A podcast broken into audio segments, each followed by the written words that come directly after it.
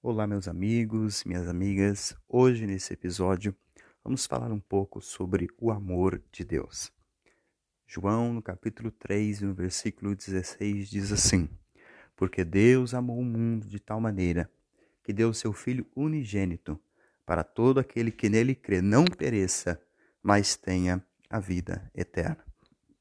Quando a gente lê uma palavra como essa, o nosso coração é inundado de uma esperança.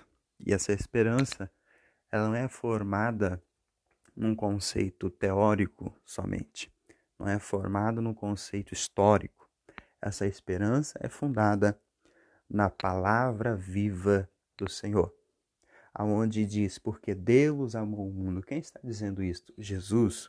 Jesus está dizendo isto para um religioso, Nicodemos, dizendo assim: Porque Deus amou o mundo de tal maneira que deu o seu Filho unigênito para que todo aquele que nele crer.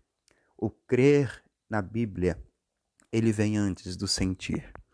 Muitas vezes as pessoas querem, se eu sentir, eu servirei a Deus. Se eu sentir, eu orarei. Se eu sentir, eu vou adorar a Deus. E aonde nós vemos o contraste quando Jesus diz: para que todo aquele que nele crê não pereça, mas tenha vida eterna.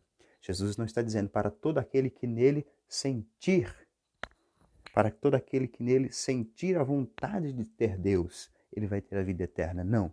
Ele está dizendo para todo aquele que nele crê. O crer é a basilar que nos faz estar de pé. Acreditar que Deus é Pai e acreditar que Deus nos ama para vivermos uma vida de santidade na Sua presença e buscar a salvação é muito mais importante do que simplesmente ter um rótulo religioso. Que Deus nos abençoe, que possamos dia após dia absorver esta palavra e servir a Deus com amor. Entender que Ele deu a sua vida por nós, Ele se entregou na cruz por nós.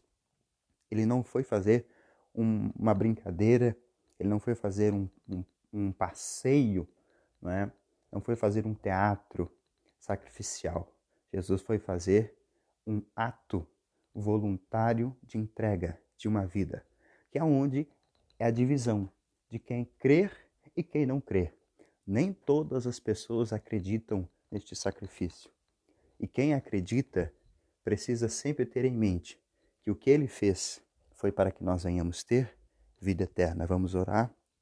Amado Deus e eterno Pai, eu quero te agradecer, Senhor, por estas vidas que estão ouvindo este podcast comigo, Senhor, orando também estão.